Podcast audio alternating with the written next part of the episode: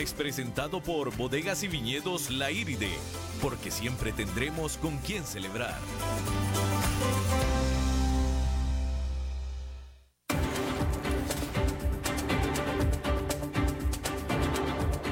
Inicia a las 5 con Alberto Padilla. Un programa diseñado con el objetivo de llevarte diariamente un tema de actualidad, acompañado siempre de reconocidos editorialistas, de lunes a viernes a las 5 de la tarde por CRC 89.1 Radio, a las 5 con Alberto Padilla. Hola, ¿qué tal? ¿Cómo le va? Saludos, bienvenidos a esta emisión última de la semana de A las 5 con su servidor Alberto Padilla. Muchísimas gracias por estarnos acompañando y espero que esté teniendo un buen final de la semana laboral y un buen inicio de fin de semana, el cual inicia justo cuando se acabe este programa. Cuando yo le diga dentro de una hora que la pase muy bien, ahí es ya la salida para el fin de semana. Pero aguánteme hasta entonces Espero poderlo entretener de manera adecuada de aquí a ese momento, dentro de una hora. Les recuerdo que las redes sociales del programa a las 5 con Alberto Padilla, tanto en Facebook como en Instagram. En Facebook estamos transmitiendo a través de Facebook Live. Un saludo a la cámara. David, un saludo a ti también. David en los controles. Eh, aquí se queda el programa grabado en Facebook Live, en la página del programa o también en la página de CRC 89.1.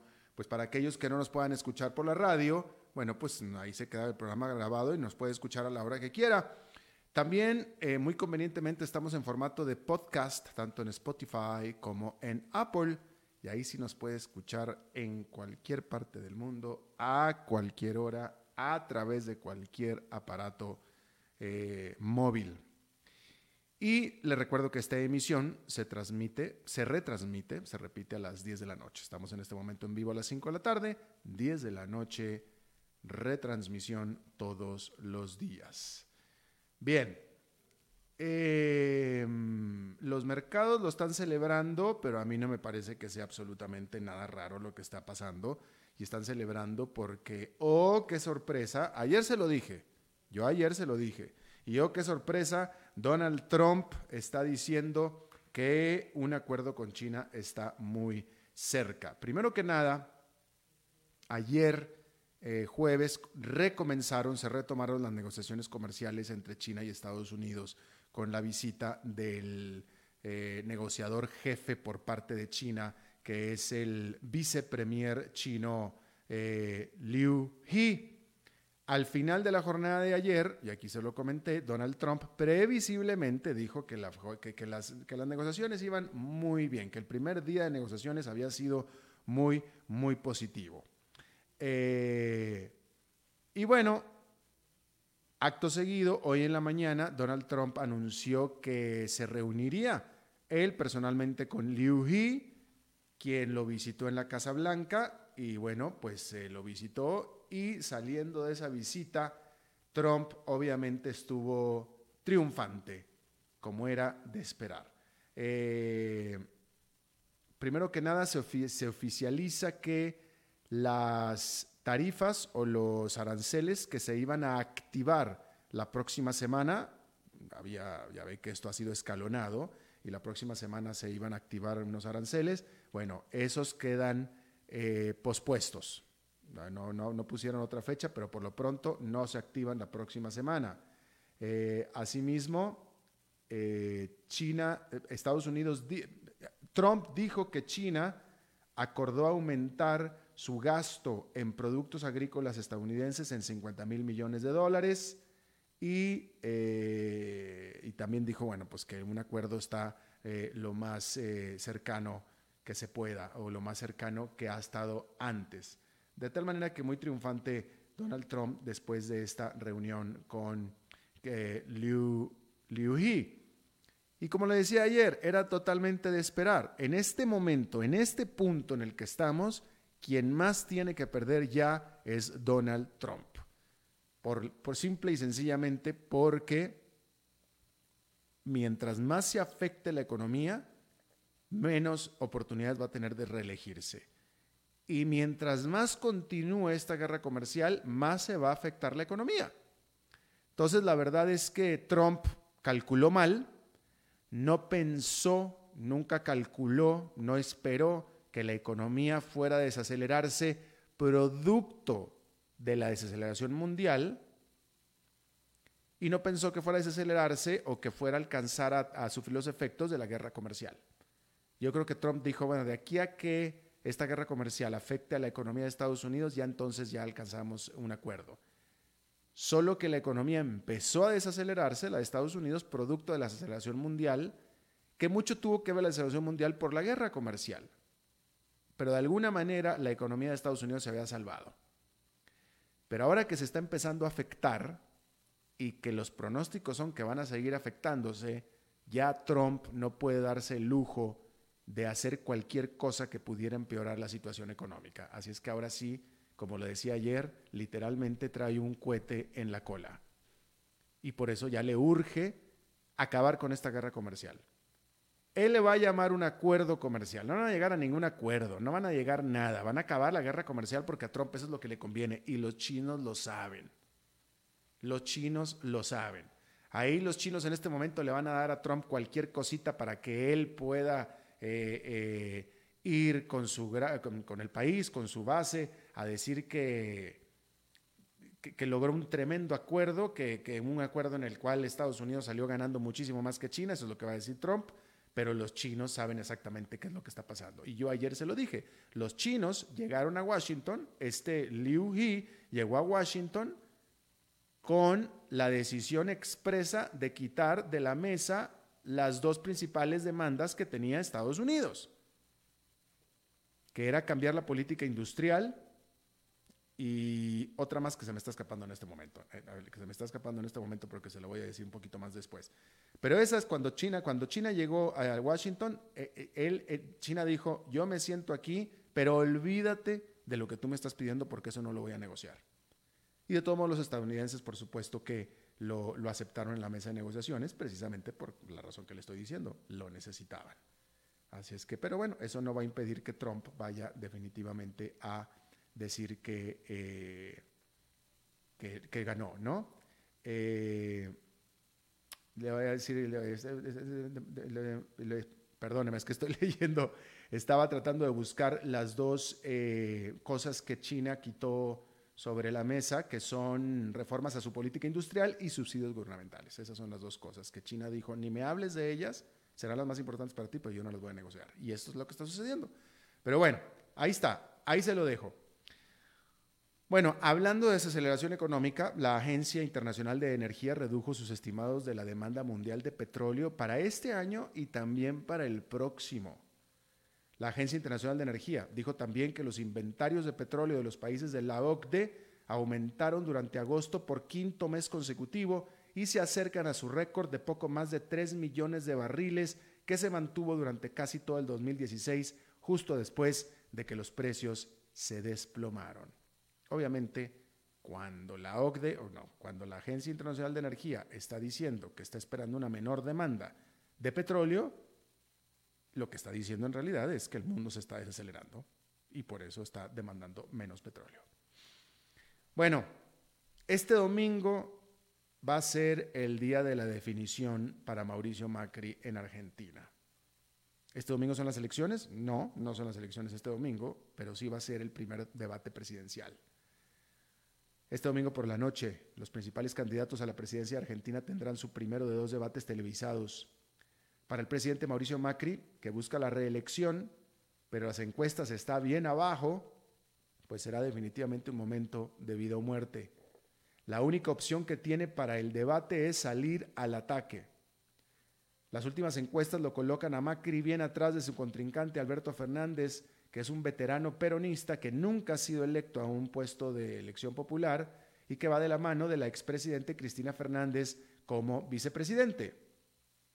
La esperanza de Macri de lograr suficientes votos para lograr una segunda vuelta se está desvaneciendo, a pesar de haber recorrido, de estar recorriendo todo el país con su lema de campaña, copiado a Barack Obama, sí se puede. En contra de Macri también está el hecho de que el domingo habrá un total de seis candidatos debatiendo, lo que le quitará tiempo y oportunidad de concentrarse en Fernández. Lo que sí es que a los argentinos tendrán la oportunidad de poner atención luego que la Asociación de Fútbol Argentino tomara la decisión de cancelar los partidos este domingo.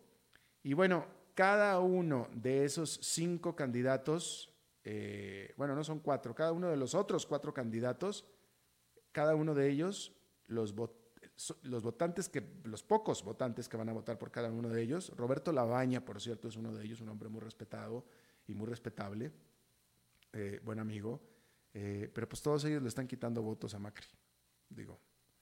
Y en este punto, francamente, aunque se aliaran todos a favor de Macri, no le alcanzarían los votos, lastimosamente, a Macri en este momento. Bueno, vamos a hablar de un muy bien merecido Premio Nobel de la Paz 2019 que se anunció este viernes. El joven primer ministro de Etiopía asegura que siempre supo que estaba destinado a algo grande. Abiy Ahmed dice que cuando era niño su madre profetizó su estrellato. Todas nuestras mamás profetizan nuestro estrellato, pero bueno. Pero con todo, seguramente la mamá jamás imaginó que su hijo fuera galardonado con el Premio Nobel de la Paz. Y el premio se lo más que merece. Desde que llegó al poder el año pasado, ha puesto mucha energía en darle mayor libertad y democracia a este país, Etiopía, que estaba convulsionado por protestas en contra de la represión de Estado. Ahmed ha liberado presos políticos y se ha comprometido a elecciones libres. Una de sus primeras decisiones fue la de buscar la paz con el vecino Eritrea, con la que Etiopía tuvo una sangrienta guerra entre 1998 y el 2000 y con la que mantenía un ambiente hostil desde entonces. Abiy ya tenía desde antes devotos seguidores que lo comparan con Moisés de la Biblia y ahora definitivamente ya le podrán poner también el título de el hacedor de paz. Este viernes, la antigua ciudad de Mahabalipuram, en el estado del sur de la India, Tamil Nadu, se convirtió en toda una fortaleza. Más de 10.000 policías hicieron guardia y eso que solo se trataba de una cumbre informal entre el visitante presidente de China, Xi Jinping, y su anfitrión, primer ministro indio, Narendra Modi. Con Estados Unidos siendo cada vez más enemigo, China está buscando que la India se abra más a los exportadores chinos, aun cuando las empresas indias han estado por años quejándose del dumping chino en aparatos electrónicos, acero y hierro, de lo mismo que se queja todo el mundo, ¿no? La reunión ya se sabía que iba a ser tensa. Esta semana, el, primer, el premier chino le reiteró al primer ministro de Pakistán, Imran Khan, de visita en Beijing, su apoyo en la vieja disputa que mantiene con la India por la provincia de Cachemira. Apenas en agosto, India le quitó su autonomía a este que es su único estado de mayoría musulmán y permanece aún bajo estricta supervisión de Delhi. Xi Jinping ha culminado a ambas partes a resolver sus disputas mediante el diálogo pacífico, pero eso sí, él apoya a Pakistán en esto. Pero pues a la India, por supuesto, ni a nadie le gusta que otros países se metan en sus asuntos internos, de tal manera que pues esperaba poca cosa de esta reunión cumbre, fuera de algunas sonrisas forzadas, eso sí, y visitas de algunos lugares históricos de esa región y poco más. La verdad es que poco más. Irán denunció que uno de sus buques petroleros fue atacado por misiles frente a las costas de Arabia Saudita. No se mencionó sobre personas heridas, sin embargo, una explosión causó derrame de petróleo sobre el Mar Rojo. Las tensiones en esa zona han estado muy altas luego del ataque el mes pasado a dos instalaciones petroleras sauditas que Arabia y Estados Unidos responsabilizan a Irán Irán lo niega. Apple y Google eliminaron de sus plataformas aplicaciones que eran utilizadas por los manifestantes en Hong Kong. A principios de semana, los medios estatales chinos habían criticado a Apple por permitir a los usuarios de iPhone el instalar aplicaciones que hacían o permitían ubicar a la policía de Hong Kong en tiempo real. Por su parte, la tienda de Google Play estaba vendiendo un videojuego en el que el usuario participa en una protesta callejera. Al respecto, Google dijo que la empresa prohíbe capitalizar en eventos que son sensibles. Pues este favor se lo hicieron a Hong Kong, porque hay que recordar también que ha habido vaya, otra aplicación o otra característica de una aplicación que causa molestias eh, a, las autoridades, a las policías, específicamente en Estados Unidos, es la capacidad de Waze de también eh, localizar policías, sobre todo cuando hace un par de años un policía fue muerto, abatido a balazos de manera sorpresiva, presuntamente porque quien lo mató lo localizó por medio de Waze, literalmente.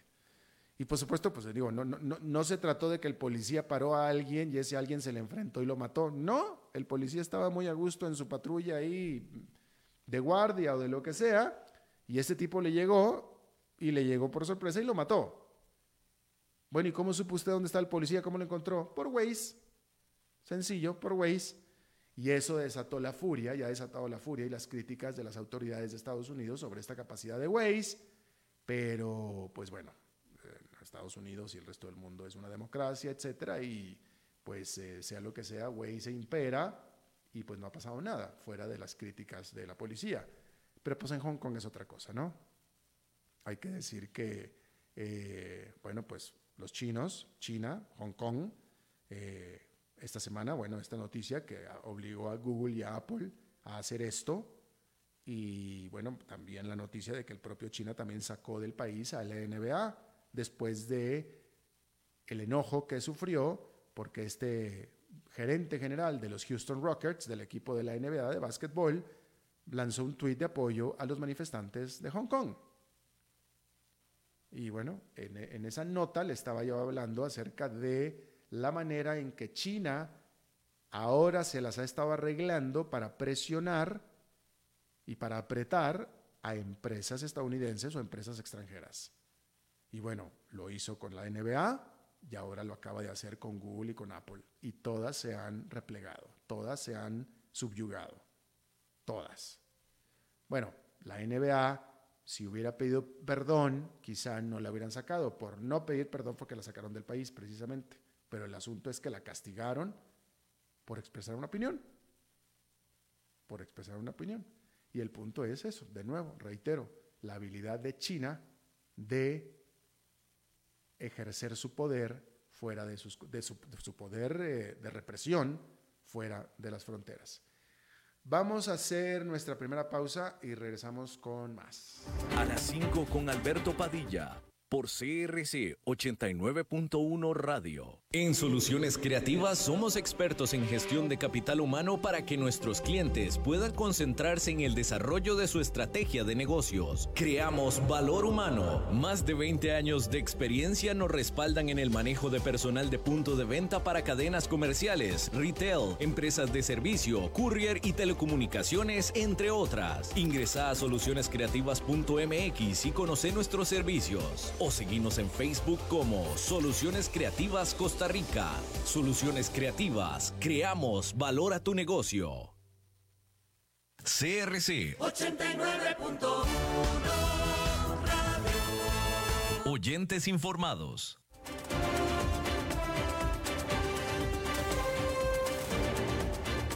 Seguimos escuchando a las 5 con Alberto Padilla.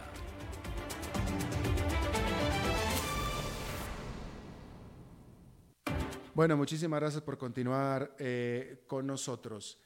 vamos a hablar, espérame, déjame, pongo primero que nada los audífonos, porque si no me pongo los audífonos no voy a poder escuchar absolutamente nada. Bien, em, mucha gente no lo sabe, pero aquí en Costa Rica existe una Bolsa Nacional de Valores. Eh, nosotros siempre estamos hablando de lo que sucedió en Nueva York y lo de la Bolsa de Valores de Nueva York y la Bolsa de Londres y la Bolsa de Hong Kong, etcétera. Pero aquí en Costa Rica tenemos una Bolsa Nacional de Valores eh, ubicada ya por el área de, Santana Lindora.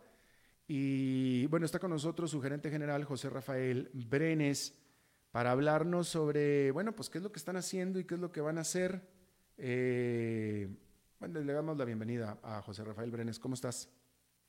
Eh, Muy bien, muchísimas gracias por la invitación y un saludo a todos los escuchas y a aquellos que nos siguen por las redes. Muchísimas gracias, este José Rafael Brenes, que bueno, te estábamos esperando aquí en cabina, pero ah, ah, sucedió un percance, me dijeron. Sí, este, yo desafortunadamente eh, me equivoqué, tuve un problema ahí con el con el app y terminé muy lejos de donde tenía que estar por lo cual me excuso, este, espero en otra oportunidad pues poder eh, acompañarlos eh, en la radio. Ese Waze es muy traicionero de repente, hombre. Sí, ya sé. Cada historia que tiene uno, pero siempre contento, aunque sea por esta vía, de poder participar en tu programa. Gracias.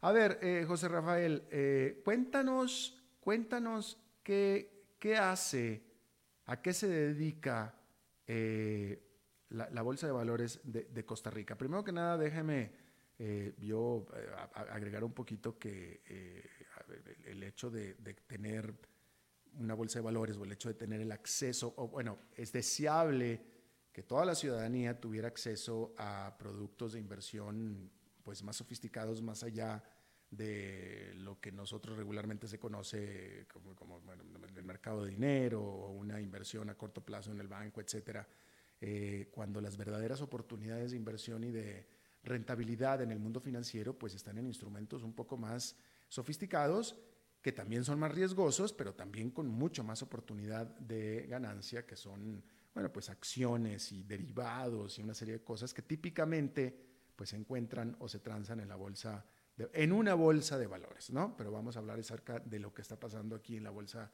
Nacional de Valores de Costa Rica, Brenes. Eh, sí, efectivamente.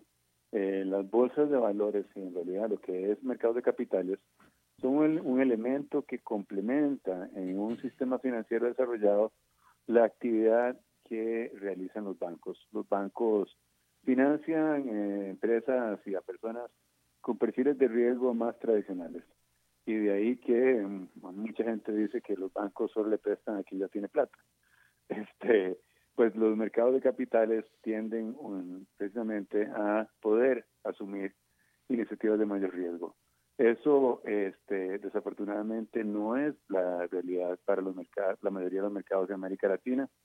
Tal vez la única excepción real es eh, Brasil. En un segundo escalón podríamos encontrar a México, Colombia, Chile y ahora tal vez Perú. Pero los otros países, un país, digamos, inclusive como Argentina, la cantidad de, empresas que efectivamente tienen acceso a capital eh, emprendedor o capital de riesgo por medio de los mercados de capitales sigue siendo muy limitada. Y esto obedece eh, a, muchos factores. En el caso costarricense, en particular, el tamaño es, es uno que es crítico, eh, pero también a mucha idiosincrasia por parte de nuestros empresarios de querer este, mantener control de no querer este, eh, tener que contestarle, darle cuentas a terceros a la hora de hacer la gestión. Porque en los mercados de capitales, para poder asumir esos riesgos, la información es el elemento clave, es el elemento preponderante que le permite a aquellos que están invirtiendo su dinero saber efectivamente si esa inversión y esa este, promesa, como decías vos, de alta rentabilidad, va de acuerdo con su perfil de riesgo. Y efectivamente, o sea, este, eh, no son eh, muchos los costarricenses que al día de hoy eh, tienen los elementos inclusive para tomar esa decisión. La Bolsa Nacional de Valores, entre parte de las actividades que hace para algún día poder tener un mercado como el que acabamos de describir, es el de promover iniciativas de educación financiera eh, a nivel tanto este, de las escuelas, porque hay que empezar por ahí, como a nivel de este, estudiantes e inclusive de público en general. Pero eh, puntualizando, en Costa Rica, aunque la gente no sepa, eh, la mayoría, bueno, todos los asalariados este, del sector formal de la economía utilizan los servicios de la Bolsa Nacional de Valores, pues es ahí donde las operadoras de pensiones que gestionan sus recursos eh, de sus fondos, tanto el obligatorio como el voluntario, realizan las transacciones de títulos este, para eh, poder eh, ofrecer esa pensión a la, a la de jubilación. estos títulos son bonos. Bonos fundamentalmente, pero Costa Rica nosotros tenemos tres activos con alguna, con, con alguna presencia. Bonos y, y en este caso gubernamentales son los más, los más preponderantes. Luego tenemos una figura que son las figuras de los fondos este, de inversión y en particular un activo que se diferencia, que no es un activo, no es un fondo de inversión financiero, son los fondos de inversión inmobiliarios. En Costa Rica hay más de 2 mil millones de dólares invertidos a través de esta figura, que es una figura de mercado de capitales que le permite al inversionista asumir riesgo en el sector inmobiliario de una manera diversificada. Cuando uno compra una casa, uno tiene, digamos, un ahorro y uno decide comprar una casa, este, uno está concentrando el riesgo de la inversión en una única propiedad. Si esa propiedad no se alquila, si esa propiedad este, se inunda o si esa propiedad, digamos, llegara a perder por un incendio, el inversionista pierde la totalidad de, sus ahorros. A través de los fondos eh, inmobiliarios, lo que el inversionista hace es comprar una pequeña participación en una cantidad muy, muy grande de propiedades inmobiliarias, principalmente concentradas en el tema comercial y de oficinas. Este, este ha sido en Costa Rica, en Costa Rica. En Costa Rica, exactamente, en Costa Rica. De hecho, hay uno que invierte en Centroamérica, pero, pero la mayoría son activos, los activos están en Costa Rica. Eh, el eh, otro, eh, perdón, el otro, sí. antes, antes de, de, pasar, déjeme, me quedo un ratito en ese tema para que nos explique cuál es la diferencia o la similitud de eh, este fondo que colapsó en, en, esta casa de bolsa Aldesa. Era un fondo también sobre eh, bienes raíces, justo como lo acabas de describir. Tú. No, no, no, mire, que dicha, agradezco la pregunta. Ajá. La, la Aldesa es un grupo, este, eh, un grupo de interés económico que tenía este, dos tipos de actividades. Una actividad donde ellos tenían fondos inmobiliarios, como se acaba de escribir, y en ese caso los inversionistas no, no se vieron perjudicados. Este, lo que hubo fue un traslado de las participaciones que tenía a este, otros intermediarios. En algunos casos se vendieron los activos y se les pagaron porque precisamente eh, los, los fondos, este, tanto financieros como mobiliarios que están este, inscritos en nuestro mercado, son fondos de oferta pública que están sujetos a una serie de requisitos de información, de divulgación y de transparencia que en el caso particular de las compraventas de las participaciones, la Bolsa Nacional de Valores tutela. Sin embargo, este grupo de interés económico tenía además otros negocios que son de oferta privada. En esos negocios de oferta privada, el inversionista no compraba una participación en este fondo regulado donde este, estaba distribuyendo su riesgo una cantidad importante de propiedades, sino que lo que compraba eh, fundamentalmente era una participación en un proyecto, ya fuera un proyecto de bodegas, fuera un proyecto de vivienda de interés social o, o inclusive en muchos, en algunos casos, lo que eh, compraba era una oportunidad de inversión en un instrumento de oferta privada.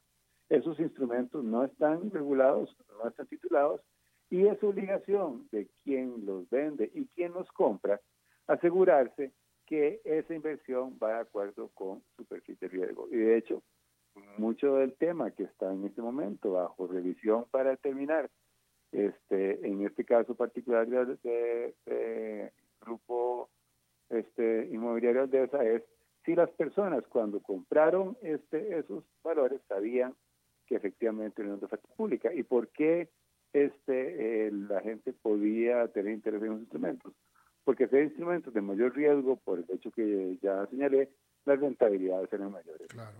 Este, bueno, entonces precisamente son dos, dos instrumentos, así como hay, este, eh, así como uno puede invertir en, prestarle la plata al vecino y eso no es este, eh, oferta pública en lugar de comprar un bono, también uno puede este, invertir en instrumentos de oferta privada que no cuentan con los estándares de transparencia, de divulgación y de información y por lo tanto es fundamental que las personas cuando vayan a invertir, cuando utilicen los mecanismos de ahorro, lo primero que tienen que determinar es si efectivamente este, el valor que están comprando es o no es de oferta pública, porque el perfil de riesgo cambia y por supuesto entonces se pueden dar situaciones como las que están presentando en este momento.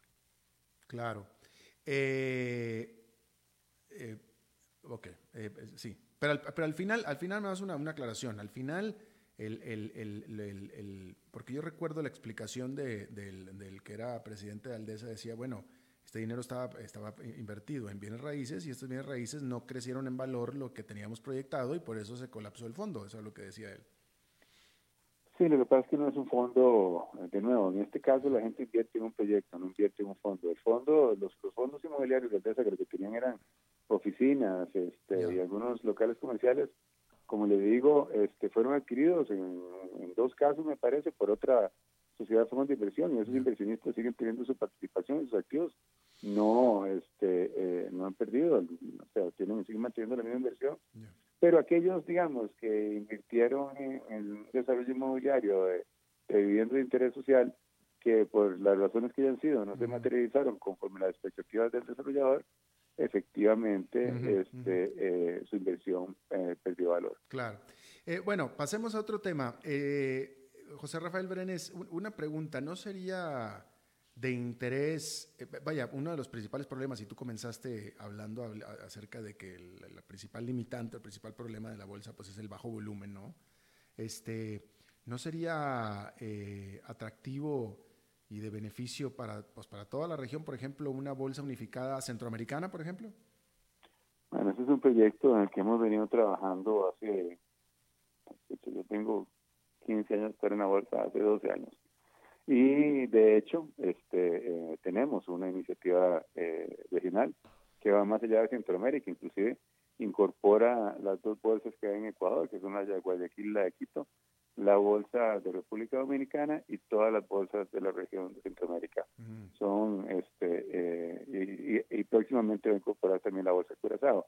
Es una iniciativa que se nos conoce como MERCA, Asociación de Mercados este, de las Américas, y precisamente lo que busca es eh, mover las, eh, los modelos de negocio y las reglas para que un inversionista pueda tener acceso a todos sus mercados a través de un único punto de entrada.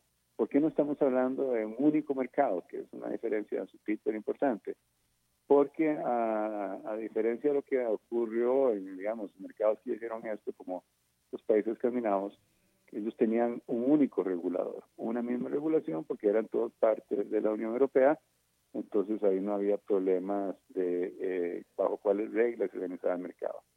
En nuestros países este, que son pequeñitos y también puedo decir que muchas veces con mentalidad pequeñita, nosotros tenemos un regulador para cada mercado y entonces eso ha hecho imposible que este el proceso pues, permita tener eh, reglas comunes.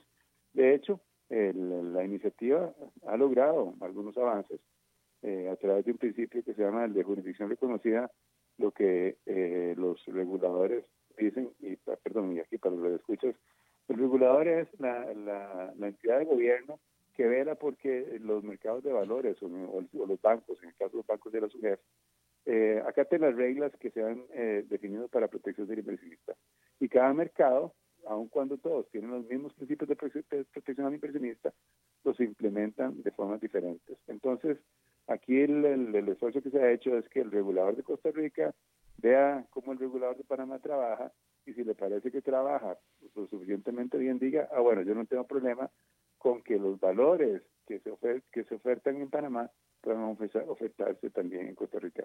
Costa Rica no lo puede hacer porque para poder hacer eso requerimos una reforma a la ley reguladora de mercado de valores, pero ya Panamá este, lo hizo con El Salvador y con Nicaragua. Entonces, este, de hecho, entre Panamá y El Salvador hay transacciones todos los días de valores panameños que se venden en el mercado salvadoreño y viceversa. Ya se han transado en, lo que va desde que ese proyecto este, está funcionando en esos términos más de 100 millones de dólares eh, y tanto de acciones como de instrumentos de renta fija. Eh, entonces sí, hay, sí, sí, se ha identificado el problema y, y, efectivamente hay una coincidencia en tomar acciones para que nuestro mercado sea un mercado regional. Es más, este, desde el inicio, América nunca ha pensado en quedarnos solo entre nosotros, porque aún sumando estas nueve bolsas de, valores, somos muy pequeñitos. somos más o menos del tamaño de Colombia. Y Colombia es un mercado pequeño también comparado con Brasil. Este, entonces, eh, hay, mucho camino. Lo que nosotros en el interés que siempre hemos tenido es el poder eventualmente ser parte de una alianza mayor. Pero desafortunadamente el escollo eh, a solventar, y lo hemos venido trabajando eh, pero aquí en Costa Rica cualquier cosa que requiere una reforma legal no solamente toma mucho tiempo, sino que uno, no, uno sabe que comienza, pero no con qué va a terminar. Y este eh, hemos, no hemos podido tener el, ese proceso de reconocimiento de jurisdicción reconocida que nos hubiera permitido avanzar de manera más rápida. Pero para que se den una idea, nosotros ya tenemos este, eh, inversiones de inversionistas, perdón, eh, participación de inversionistas centroamericanos en emisores costarricenses por cerca de mil millones de dólares. O sea, a pesar de que los mercados siguen teniendo este, limitaciones en la forma en que se integran de participación, y eso se debe a que mientras estos cambios de ley se dan, hemos tomado acciones a nivel de las, de las diferentes bolsas de valores para facilitar el acceso de este a nuestros mercados. Entonces, los inversionistas institucionales de El Salvador han comprado instrumentos a Recope, a LICE, a Banco Nacional, eh, inversionistas privados de Guatemala. Cuando hablas de, cuando, hablas de instrumentos, son bonos. Bonos o, fondos de inversión. Pues, los, los eh, que han tenido muy buena demanda a nivel regional han sido los fondos inmobiliarios, porque Costa Rica eh, así era hasta poco hasta hace muy poco el único mercado donde se podía comprar ese tipo de instrumentos. Sí, sí, no, pero cuando tú este hablas de instrumentos de recope, de LICE... Ah, sí, todos son, todos son este, renta fija. Nosotros, una de las grandes de las grandes discusiones que también la Bolsa ha promovido es la necesidad de, de abrir el capital de las empresas propiedad del Estado, porque cuando estábamos hablando del tema del tamaño, las únicas compañías este, que eh, todavía no son parte de una multinatina o una multinacional eh, con un tamaño para tener liquidez en una bolsa de valores como la nuestra, son propiedad del Estado. este, y esto es muy importante eh, revisarlo. Nosotros en algún momento tuvimos a Turman Esquivel, una empresa con una capitalización de mercado en su momento de 700 millones de dólares, que fue comprada por una empresa de Bélgica. La empresa de Bélgica está listada este, en Europa, entonces consigue su capital en Europa. Luego tuvimos a Atlas, que es una empresa con una capitalización de mercado de 350 millones de dólares, que fue comprada por Grupo MADE, que está listada en el mercado mexicano. Tuvimos listado Banco Interfin con una capitalización de mercado de 400 millones de dólares, que fue comprada por Scotia. Y así, o sea, no es que en Costa Rica no ha habido empresas listadas, es que precisamente por el tamaño de la economía, hace mucho más sentido que estas empresas o se conviertan por derecho propio en una multilatina, como fue el caso de Herman Esquivel, con tal éxito que fue después comprada por una multinacional, o que sean compradas por, una, por un grupo regional. Y hoy en día, por ejemplo, el sistema financiero costarricense está dominado por grupos colombianos que son en su propio derecho este, multilatinas que están listadas en el mercado de Nueva York, ni siquiera en el mercado de Colombia, o tienen un listado dual. Este, eh, eh, entonces, esa es una dinámica de un mercado pequeño. Entonces, sí ha habido este, compañías que han emitido acciones, pero ya cuando tienen cierto tamaño, este, la limitación del crecimiento de una economía de 50, de 60 billones de dólares hace que o tengan que ir afuera este, y crecer, como fue el caso de Burman, o sean adquiridas por otra multilatina. Y eso es una dinámica, digamos, normal. El problema es que en una economía como la costarricense no hay tantas empresas de 300, 400 o 1000 millones de dólares, como el caso de la Florida este, de FIFO, que es la empresa que sigue estando listada, con una capitalización de mercado de 1.2 billones de dólares. Pero este, sí, sí hay empresas del Estado que podrían, no es que se privaticen, pero que abran capital para que sean parte de este mercado de valores y que las empresas con el régimen de transparencia, con el régimen de divulgación, con el régimen de profesionalización que se requiere para inscribirse en el mercado de valores, no solamente este, eh, eh, le den al mercado empresas ancla, sino, y eso es lo menos importante, sino que mejoren significativamente su gestión.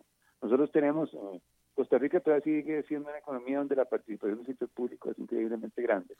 Este, y tenemos la compañía de seguros que hace poco era un monopolio, dos, los dos bancos más grandes este, es, es la propiedad del Estado, la empresa de telecomunicaciones que están bien, la empresa de energía y la empresa de distribución de energía también propiedad del Estado, la empresa que distribuye los combustibles también propiedad del Estado, entonces claramente, ¿verdad? Todas esas empresas mm, podrían flotar el 10, el 15% de su capital obtener recursos sanos en un momento a donde, por ejemplo, dice está pasando una crisis este, de liquidez muy importante y mejorarían todo su proceso de gestión. Entonces, hay muchas cosas que se pueden hacer para mejorar la calidad de nuestro mercado de valores. ¿Cuál es el problema? Exacto, ¿por, qué no, ejemplo, ¿por, no, se hacen? Ah, el caso particular, digamos, este, de Lice, vean, hay una historia, hay una empresa en Colombia que se llama ISA, que era una empresa de generación de electricidad. Bueno, eh, señor Brenes, señor Brenes, nada más, lo, interrumpo nada más para decirle, tenemos nada más unos 3, 4 minutos nada más, ¿eh? Ok, bueno, tal vez lo, más importante es que acá hay que tomar una decisión de si uno quiere efectivamente que el mercado de capitales se convierta en el motor de innovación y dinamismo que pueda llegar a ser. Es un reto que compartimos, como dije yo, con un montón de otros países en la región latinoamericana, pero el hecho de que sea el problema de muchos no nos tiene que nosotros limitar a buscar la solución. Entonces, eh, primero, bueno, el tema que mencionaba, traigamos este, las empresas del Estado a que coticen en bolsa. Eso mejora las empresas del Estado y además crea el volumen necesario para que empresas de menor tamaño puedan llegar a un mercado donde haya liquidez.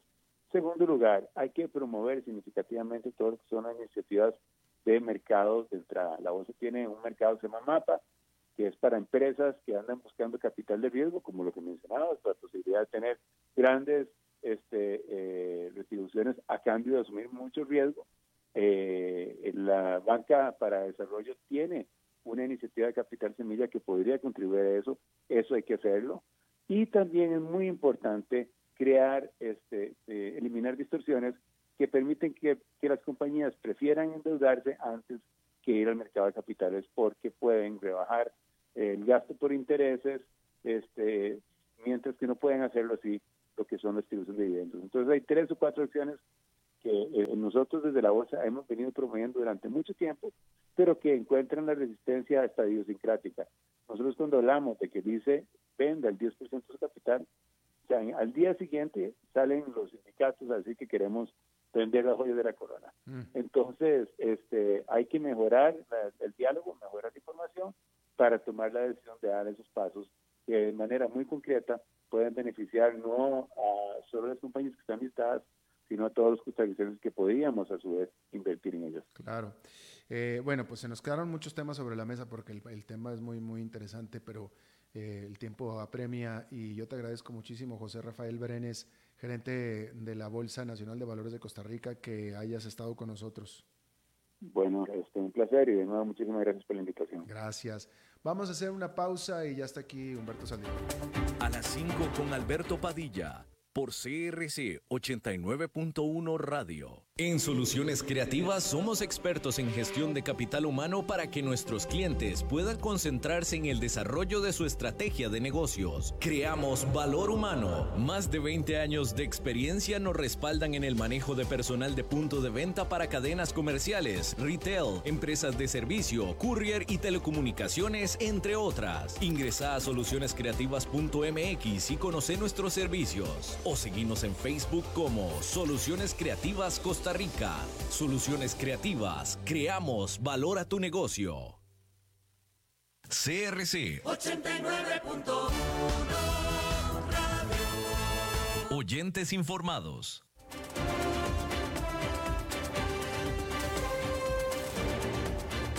Seguimos escuchando a las 5 con Alberto Padilla.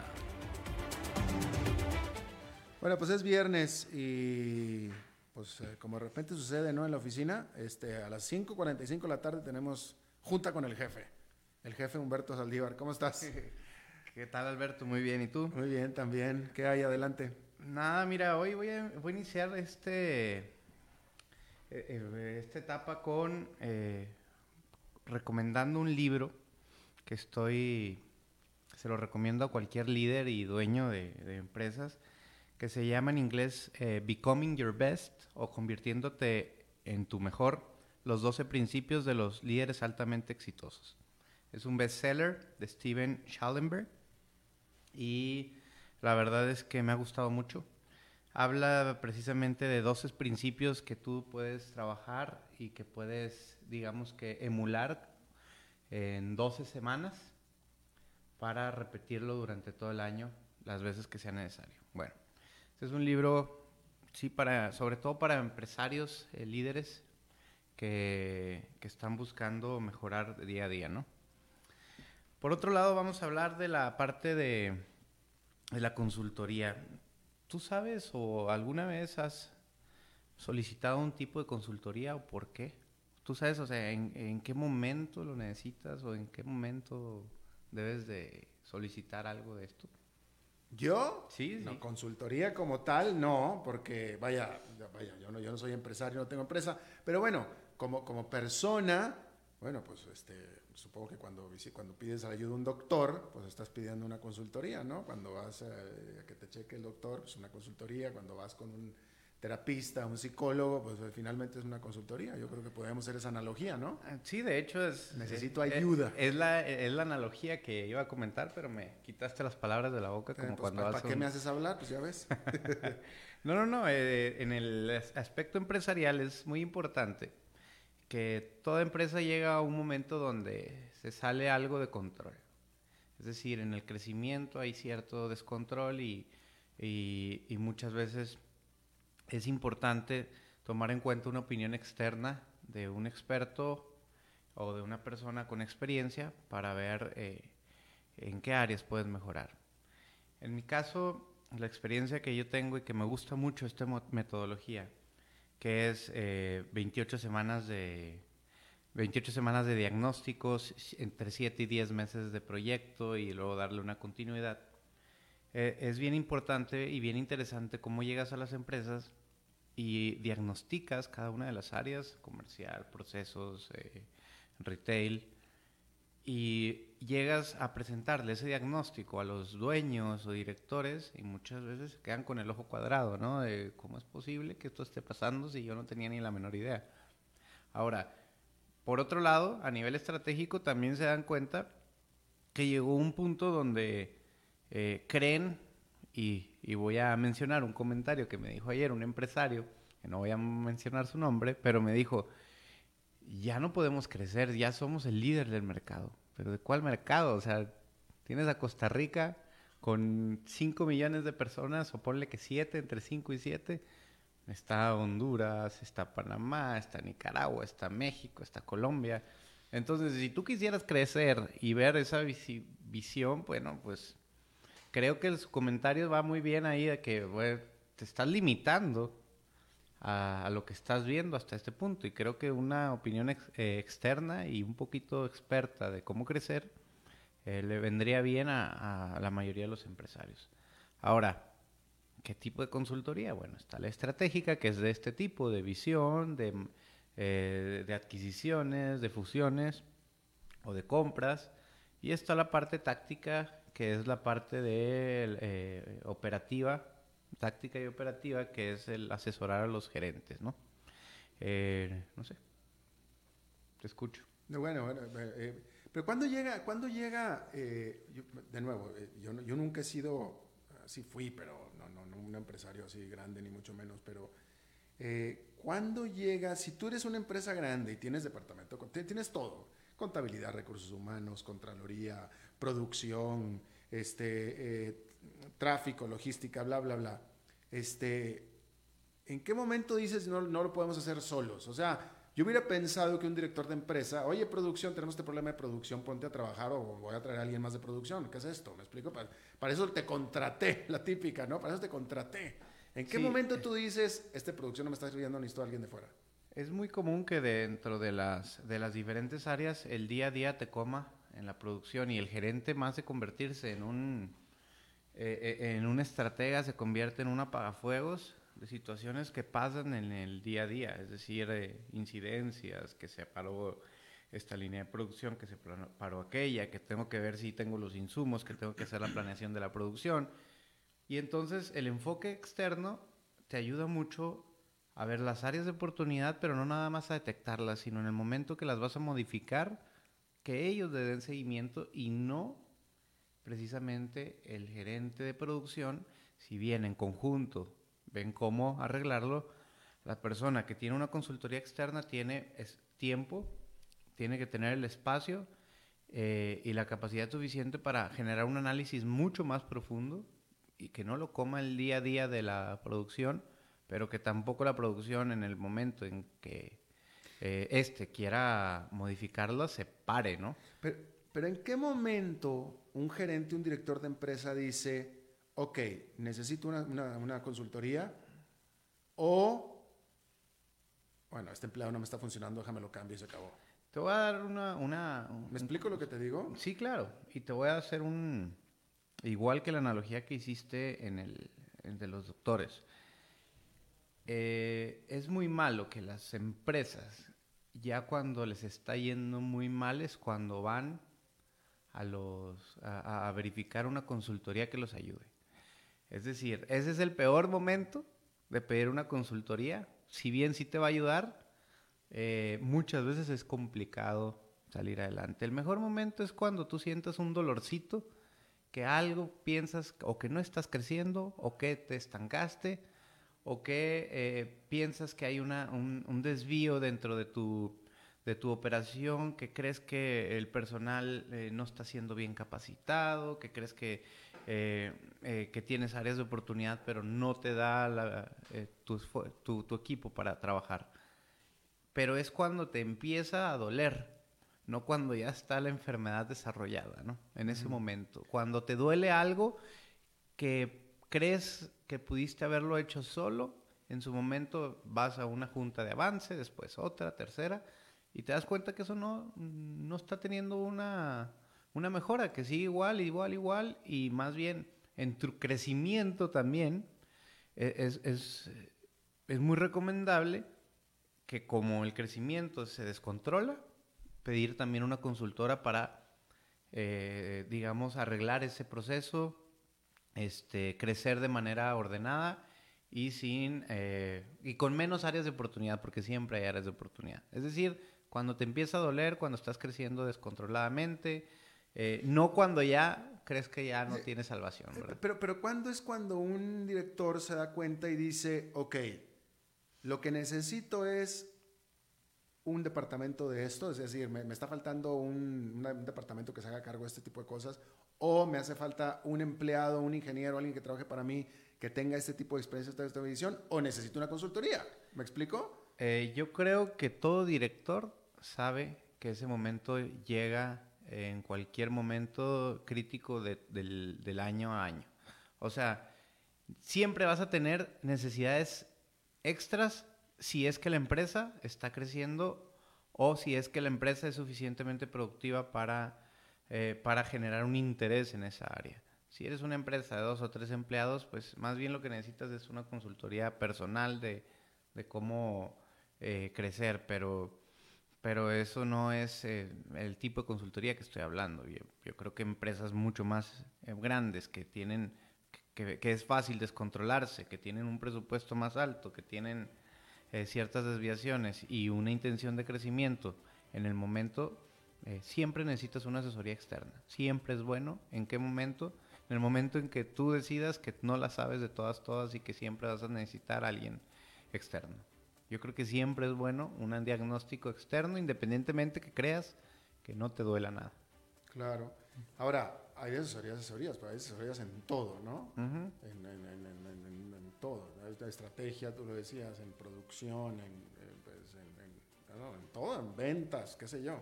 Por ejemplo, el ejemplo que te acabo de dar, eh, yo soy líder del mercado, ¿para qué voy a eh, crecer más? A ver, pues ahí se, definitivamente necesitas una consultoría estratégica.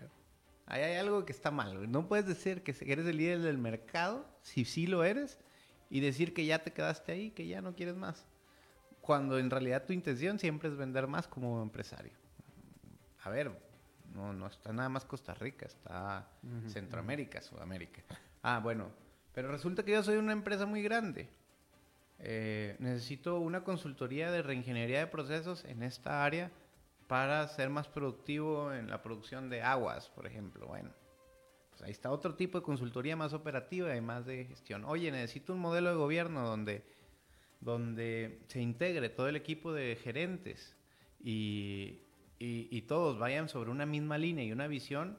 Es una consultoría combinada. La visión, comunicación y después implementas todos los sistemas de gestión para que ellos eh, eh, estén alineados a la visión. Ese es otro tipo de consultoría que me ha tocado trabajar y que por cierto ahorita estoy en esa, etapa de, de hobby de volverlo a hacer, ¿verdad? Bien.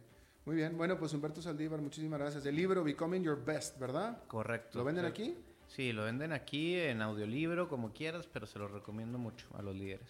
Bueno. Es- pues- y voy a tratar de recomendar un libro cada viernes, específicamente. Ah, muy Sí, bien. sí. Ya, ya tenemos ya también. Perfecto. Sí. Ya.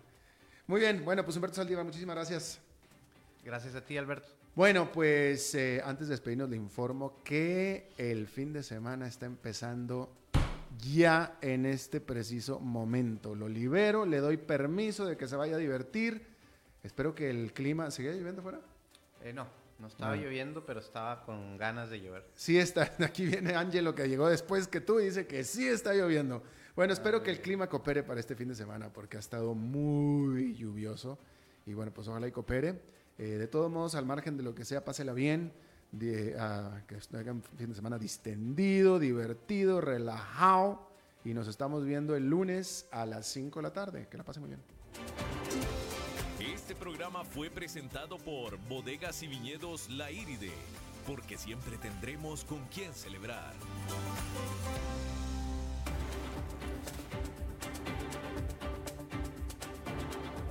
Concluye a las 5 con Alberto Padilla.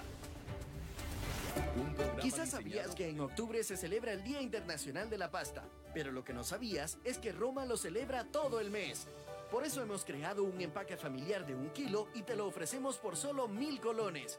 ¡Qué rico es comer pasta! Promoción válida desde el primero hasta el 31 de octubre. Para Roma, la familia es lo primero. Aplican restricciones. Precio sugerido.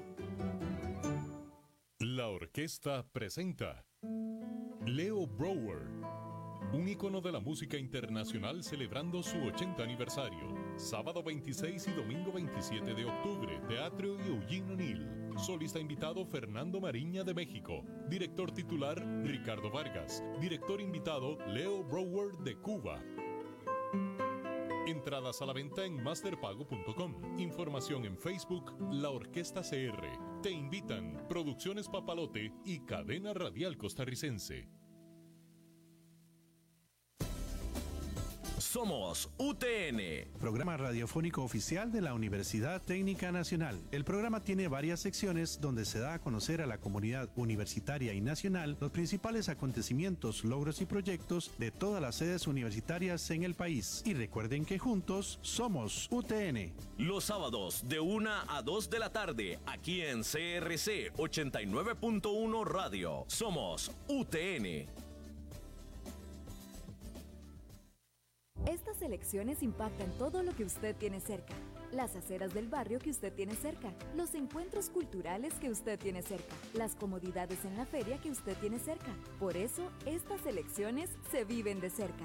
Cerca participando con sus vecinos, cerca conociendo a los candidatos y sus programas, cerca comprometiéndose con su comunidad y sus necesidades, cerca eligiendo a su gobierno local. Mi voto, mi cantón. Elecciones Municipales 2020. Un mensaje del Tribunal Supremo de Elecciones.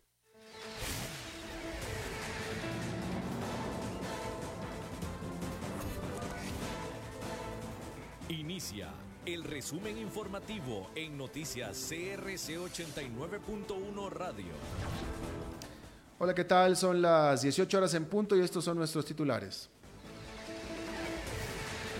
El gobierno anuncia programa de crédito para enfrentar alto endeudamiento de la población. Tres patronos fueron condenados por retener ilegalmente cuotas de la caja. Encuesta revela que 4 de cada 10 costarricenses, costarricenses desaprueba la homo- homosexualidad. La Conavi pierde juicio y tendrá que pagar más de 180 millones a una empresa portuguesa. En el mundo, el Premio Nobel de la Paz fue otorgado al primer ministro de Etiopía. Y en los deportes, Herediano y Saprissa se enfrentarán mañana en duelo de reposición. La economía. A través de un sistema de crédito llamado Programa de Salvamento, el gobierno busca por medio de los bancos estatales reestructurar el alto endeudamiento que hoy afronta la población.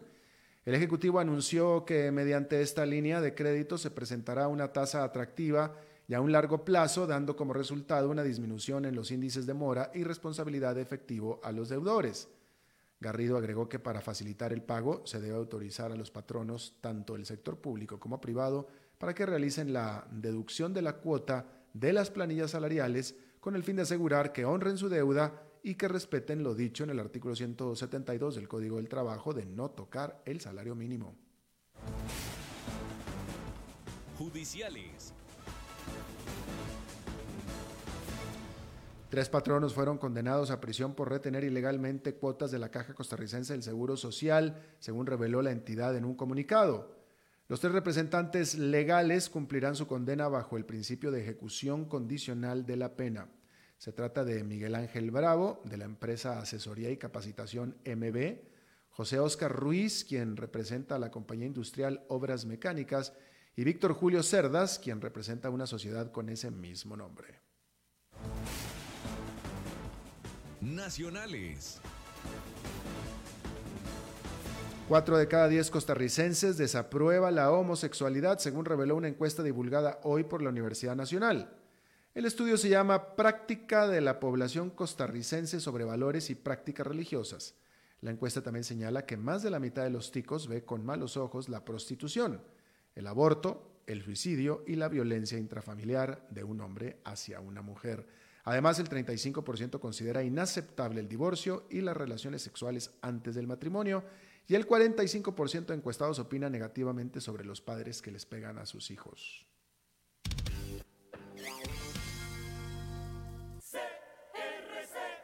El Consejo Nacional de Vialidad perdió un juicio que llevaba con la empresa portuguesa Soares de Costa, de, de Costa, Soares de Costa, por la construcción de obras para el puente de la Platina, conocido actualmente como el puente Alfredo González Flores.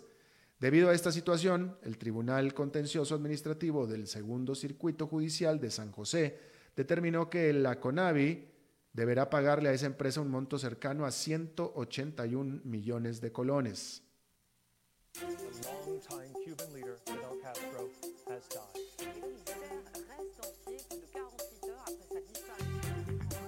Internacionales.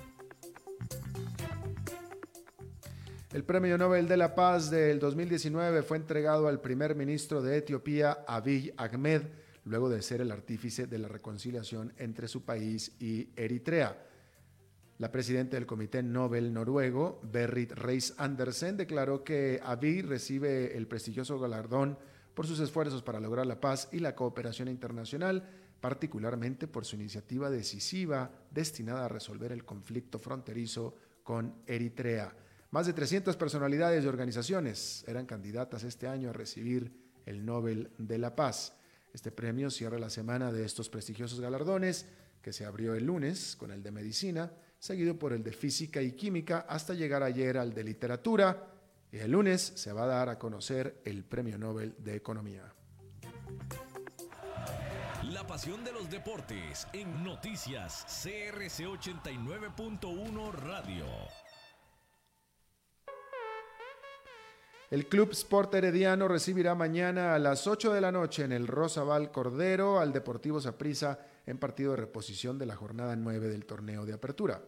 Los morados son segundos de la tabla de posiciones con 27 puntos, mientras que Herediano es tercero con 25 unidades.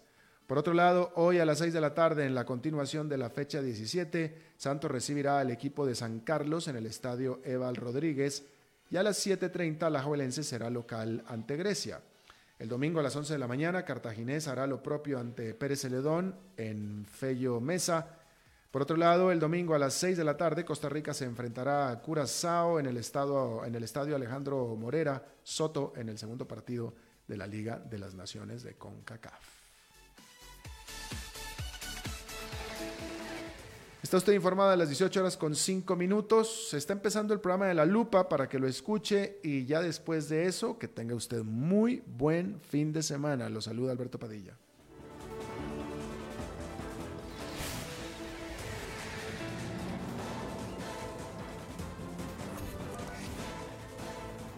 Este fue el resumen informativo de Noticias CRC 89.1 Radio.